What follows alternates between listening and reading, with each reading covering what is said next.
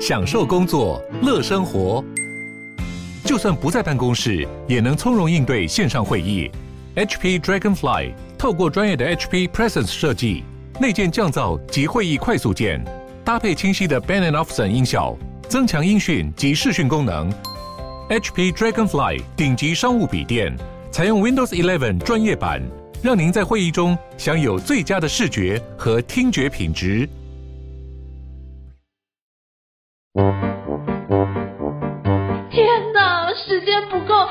老是做不完，怎么办？别担心，就让高校人生商学院每周陪你充充电，找到方法不抱怨。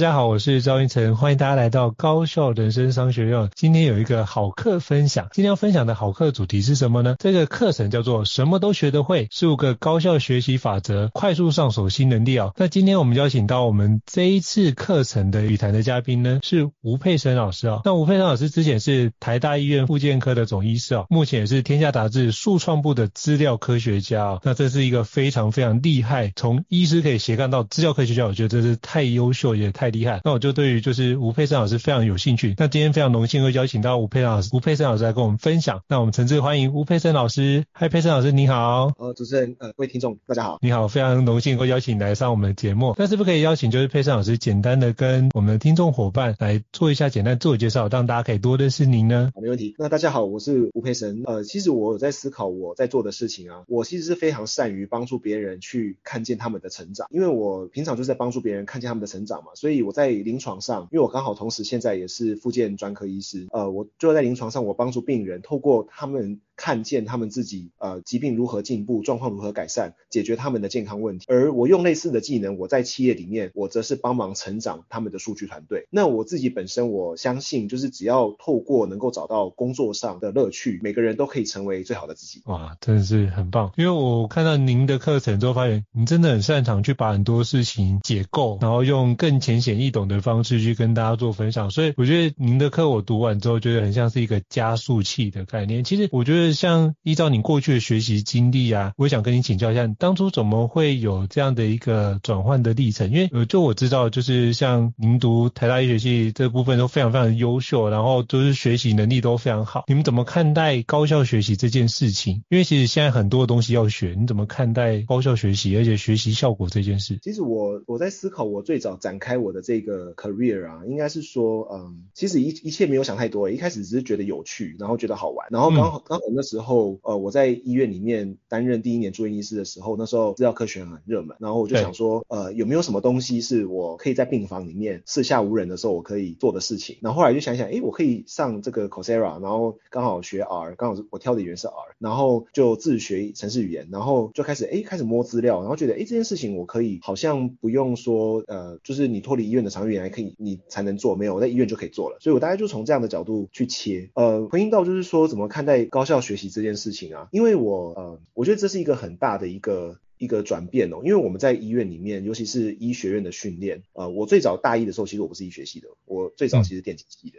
对，我是电机，然后后来转医学，然后那时候有一个很大的转变，就是因为电机就是理工脑，理工脑就是东西都是你从一个原理、一个原则去推演所有的可能性这样子。然后去解释、去应用。可是当我换到医学系的时候，就突然发现说，东西都是要背的，都是要记的。然后当比如说，假设某件事情，呃，我举个例哦，当当时我们有个老教授在查房，然后他在讲某个东西的原理的时候，然后这时候我就说，嗯，是真的吗？我就开始拿手机出来，Google。真的是这样子吗？查一查，诶，没有这东西耶，好像讲错了。嗯、我就跟老师说，诶，老师，我觉得你讲这好像怪怪的这样。然后就发现说这件事情 在当时是好像有点，我好像打破了某个禁忌，这样就是好像这件事情是不可以的，不管是老师的权威啦，还是还是说你要会觉得说啊，你查东西这是作弊，你应该用把它背出来这样。然后我那时候就就觉得很很很怪，就是说这个好像跟我认知中就是现在这个世界的潮流跟学习的趋势好像不太不太吻合这样。那后来我就从这个地方开始延伸了，我就开始想说，真的是这样子吗？直到我后来发现有一个呃，就是有一个材料，就是 Tiago Forte 他在一本书里面叫做第二大脑，他有提到一个观念，就是说这个大脑啊不是呃不是用来储存记忆的，是用来孕育想法的。嗯，OK，那这样就有点打到我，就是说 OK，我可以理解，因为现在感觉好像其实重点不是你把东西都记下来，甚至。具体做法你都把它背诵下来，其实搞不好当你学完，其实你已经过时了。其实比较重要的事情是，你知道要问什么问题，你知道要去哪里找，然后你可以很快速的找到，然后用在你的情境里面。然后就是这件事情，我认为就是呃，如果要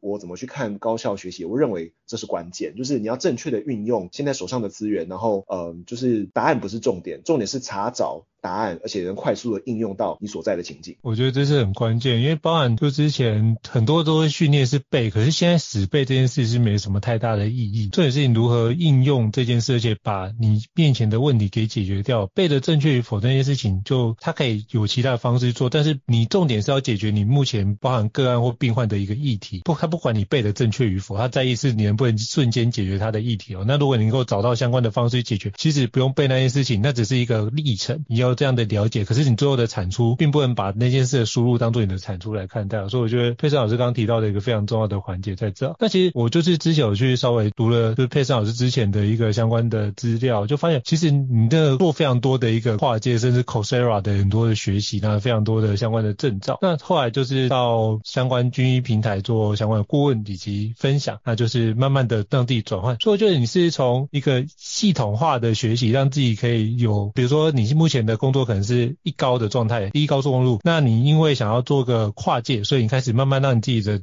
能力延伸到第二条高速公路，那个跨界的一个证照，比较像是你一个转换的一个交流道的环节，让你可以去延伸过去另外一个跑道的赛道的环节，让你去做。可是，一般人是很难做到的。可不可以跟您请教一下，一般人无法做到高效学习或是高效应用，是通常遇到什么样的瓶颈呢？嗯，好，我觉得我大概，呃，我我我觉得我是有点误打误撞了。我大概说一下，你刚刚提到就是我那时候在临床，诶，怎么会突然跳到军医去嘛，对不对？嗯，那时候其实是这样，就是因为我之前有一个。习惯，但是我当时没有想太多，就是我正在做什么事情，我会习惯把它写下来。比如说，呃，我那时候在呃，比如说我上 Coursera 玩用 R，然后学 Data Science，然后这时候 Data Science 有个领域叫做 Kaggle，就是他们可以呃，有比如说 Google 或是 Microsoft，他们会丢一个 Data Set，就是一个资料集出来，然后给你个任务，然后就说你解了这个任务，建了多准的模型，排行榜越准前三名送奖金这样。然后那时候我就想说，好，那我来玩这件事情。那所以那时候在病房里面，就是白天的时候照顾病人，晚上的时候四下无人，就开始用电脑在那边跑城市，然后烧得很烫。这样，后来因为他这个排行榜嘛，然后我就会在 Facebook 上写说，嘿，我是在做这件事情，然后你看，哎，这种进步了第十名，哦，第三名，那像这种，然后刚好就被看见这样，然后那时候因为军医的这个 CEO 是吕冠伟，然后他对他对他是我学长，然后他就他就有一天就敲我说，哎，佩森，我知道你在玩这个 data 的东西，那你有没有兴趣来摸真的 data 这样？那我就说，哦，真的 data 好啊，你们在哪里？他就说，哦，我们在立法院对面这样，我说，哦，那给我们一个 block 而已，因为立法院跟台大儿医大楼就是对很对对对，然后就说。啊，那我就过去好了。对对对，就是我我我觉得我的那个启发就是启动是这样。可是我后来事后想一想，为什么这件事情会有，就是说为什么对大家会 make sense，是因为我觉得很多人在学习的时候习惯就是那个想象，就是有点像我们在学校里面的经验，就是你不可以跟别人分享你的答案，然后你不可以跟别人说你在干嘛，这样你就是专心的做好你的事情，然后你就是把门关起来，然后花时间，然后不要乱动，然后专注专注专注，重复重复重复这样。可是我觉得其实学习，呃，我的认认知好像不是这样，我的认知其实是。你做一点，就是你只要输入一点，知道一点东西，你就要做三分的输出，就是你不管是拿来用，或是拿来秀，或是拿来跟别人分享这样。然后你不应该去 care 说你的这个东西是要很完整，然后要很完美，你才可以出去。其实不要，因为如果你有这种想法的话，你就会很惊、很惊、很惊，然后没有没有一天它是完美的。所以结论就是你会非常的焦虑，然后最后你就会放弃。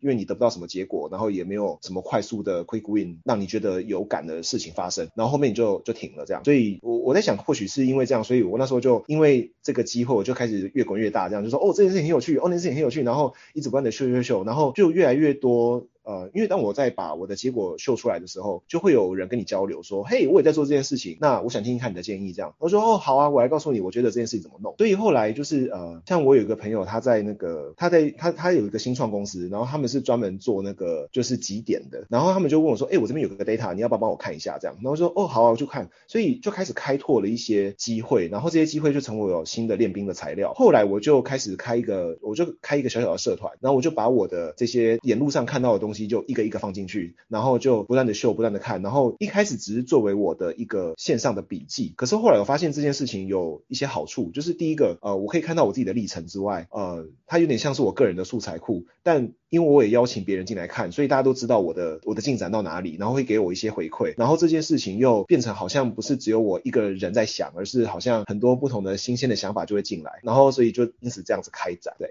我觉得这是一个很棒的一个历程的开始哦，从原来的可能是有兴趣玩票性质，那逐渐的透过玩票性质，慢慢的越来越多的呃伙伴知道了，开始做很多的真实资料的锻炼，慢慢的进到变成现在的专家等级的部分。我觉得这个东西就是从建立社群，慢慢让大家知道你在做这件事，然后聚集用众人的智慧，把你目前做的得到更多的调整，然后也可以透过对话的方式，让这个状态可以做得更全面。我觉得这是一个非常好的思考方式。我刚听了就觉得很津津有味，觉得诶，你可以有这样的角度来思考，然后不被过去的那个理所当然所局限。我觉得这是一个非常棒的一件事情。那我也想请教，就是佩森老师啊，就是当初怎么会想要做这个线上课程，就是什么都学得会，十五个高效学习法则。快速上手新能力这样的一个线上课程，是有什么样的一个契机或起心动念呢？哦，应该是这样说，就是呃，因为我回顾了一下，就是我整个这个就是一路这样子走过来，然后我有一直不断在思考说，哎、嗯，那我这个过程里面，我有没有什么东西可以，嗯、呃，就是可以用来让这个不管是我周边，或者是呃，让就是所有就是不管是认识或不认识我的朋友可以。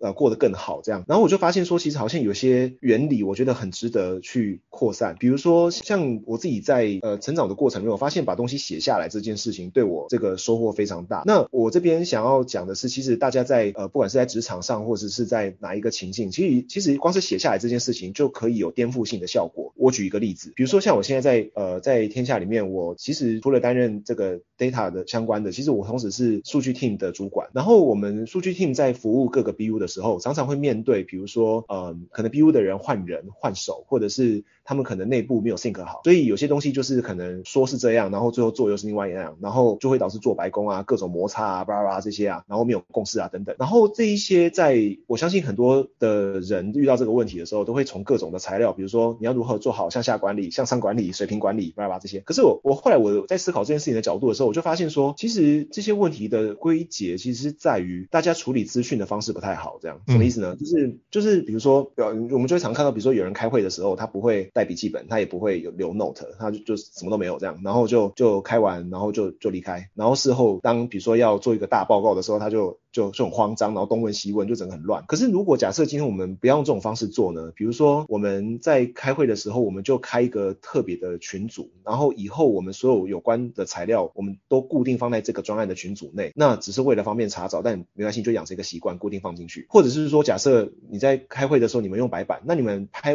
你们写完白板之后，当做会议记录，要不要拍下来之外，加一个字，之后你在搜寻的时候，才可以搜得到当时到底到底那一个图在讲什么？就是类似这种小习惯。放进去之后，就会发现其实大家的工作的那个动机跟快乐的程度跟投入还有创意就会出现。我我举个例哦，因为有的时候其实创意的出现并不是一个灵光一闪，这也是我觉得很多人在。创意思考或者是这种呃一个一个误区，其实创意很多是在把过去的对你当下现状有用的想法有效的浮现出来就好，然后你只要把中间的连线把它连起来，新的创意就出现了。可是很多人在想这件事的时候都是从真空开始想，那为什么这样？那是因为他没有有一个有效的方法让过过去的想法可以浮现出来。嗯。但像我们刚刚讲那个方式啊，只要你把东西都都写下来，然后。重点是放在一个固定的地方，不要不要，比如说 A 会就开一个新的，然后 B 会就开一个新的，不要不要，不要，就只要同一个专案，或是都是你经手的，你放同个地方，然后之后你会发现那个复利效应会出现，就出来。所以我想要把这一套，就是我觉得好像嗯、呃、很很很很正常，但是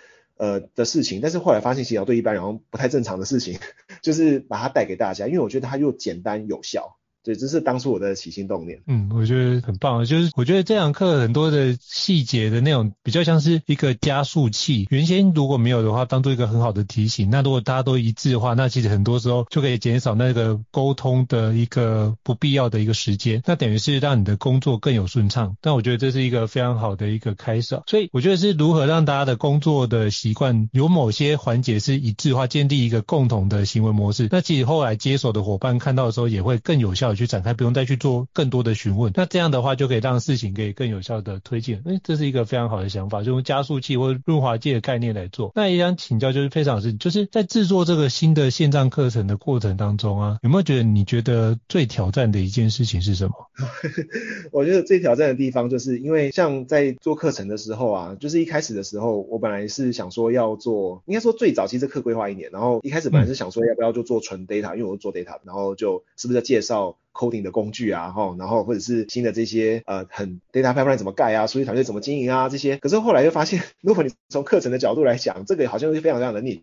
就是它不是那么的，因为不是每个人都要经营数据团队嘛，也不是每家公司都一定要用数据。然后这时候我就想，就我们就在转，就想说，好，那那我要转，那我要怎么转？那一开始的时候本来想说，好，我现在是 data team 的管，那我们来讲管理好了。可是后来又发现。管理的东西也是很很多很多样多元，然后到底我们要怎么去找到一个跟大家有共鸣、对大家有帮助，但是又不会跟比如说我自己的经验呃脱离太远，以至于我没有办法很完整把这件事情讲得清楚这样。所以后来就发现说好，那我就把开始用这个所谓的第一原理，对不对？我就是把把东西解构，把东西拆解，拆拆拆拆拆，然后再把它移到别的地方，然后再盖盖盖把它盖起来，然后就会发现说好，我发现了，那就是所有的不管是人与人的互动、专案的互动。还甚至是处理数据这件事情本身，其实都有一个核心的一个病，就是一个共通的一个主题。那个主题就是你如何运用资讯，只是说差别是，如果你讲的是 data science，那你讲的是写 code 或是资料 pipeline，你可能讲的是电脑怎么处理资讯。但是当我们在讲管理的时候，其实我们在讲的是你如何定目标，然后你如何去把这个目标跟比如说每个人他在做的事情跟这个组织的大方向跟使命的连结，那个说故事的部分，你怎么把它连起来？你怎么把这个资讯有效的传递下去？还是说我们讲的是每个人在个人上，比如说你要怎么样让你的生活或是你的这个工作职来有生产力，然后能够有一个有效的前进。那其实光是生产力这件事情也是，就是你怎么去处理资讯，怎么去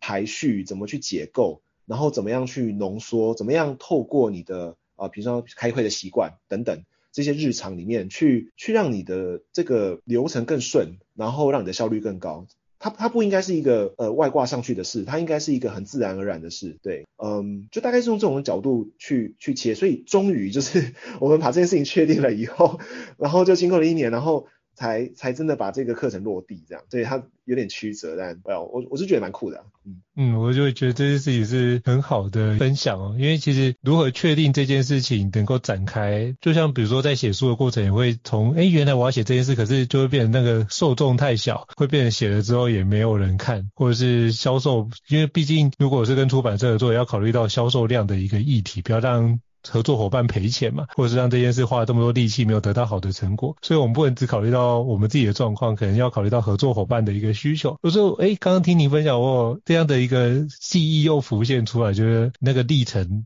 不管是做课程、做书都一样。可是我觉得解构得很好，从那个比如说 Elon Musk 讲的第一性原理里面把它重新拆解，然后去把那主要的核心的框架把它掌握好，其实就可以让其他的听众或是其他的一个学员，透过你的这个课程里面。可以开始进入你的思维的体系的结构，并且看看哪个地方可以跟你的做法有哪些不太一样。诶，或许可以尝试看看你的新的做法，进而去比较看看我尝试新的做法之后，我跟旧的做法有没有什么样的不一样，哪个比较有效率？如果你的方法比较有效率，我应该怎么样去用你的方法直接取代我目前旧的方法，让自己成为更有生产力的状况。所以可以透过这十五个学习法则，慢慢的一个一个慢慢尝试，慢慢转移过去。诶，或许是一个蛮不错的方式，可以让各位可以更加靠近佩森老师。的思维模式哦，我觉得都很棒。那想请教佩岑老师，就是你觉得在这线上课程里面呢、有没有什么让你印象最深刻的一个内容？可不可以邀请跟我们分享一下？印象最深刻的内容，好，我我想一下哦，嗯，我觉得我印象中就是。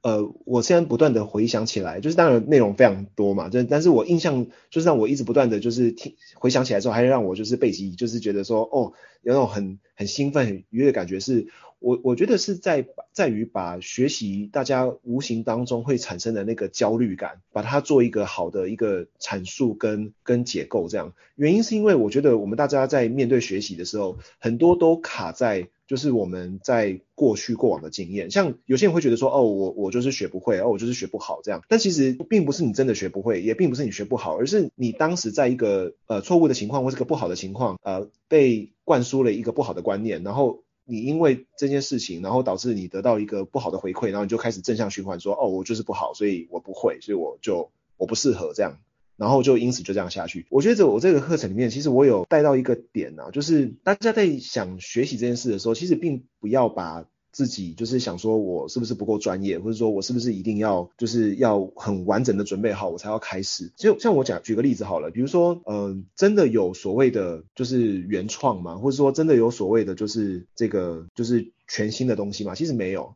其实像我不不要说是别人啊，就说我自己好了。我这个课程我也不会说全部都是我自己发明的，我会说其实我做的事情就是把我听得到，或者是我所接收到。别人很好的想法，把它聚集起来，然后用一个不一样的方式把它把它转述出来。就像所有的学习啊，其实都是来自于，老实说都是来自于模仿，都是来自于照抄。只是说你在照抄的时候，你不可能一模一样，因为我们不是机器，我们一定是就是对啊，就是我们一定是会有点不太相同，然后一定会用自己的话说。对，所以到时候如果你的目标是要完全照抄别人的东西的时候，你就会发现你会失败。这样为什么？因为因为你不会一模一样。可是。正是因为你照抄别人，你的失败，所以造就了你的独一无二性，然后你就会因此成为你那一代或者是你的这一辈的一个一个特殊一个，就是你会你会长出真正的自己出来。那我觉得我在他这个设计这个课程的时候，其实我一直不断的在重复这个过程，所以我一直觉得非常的酷，就是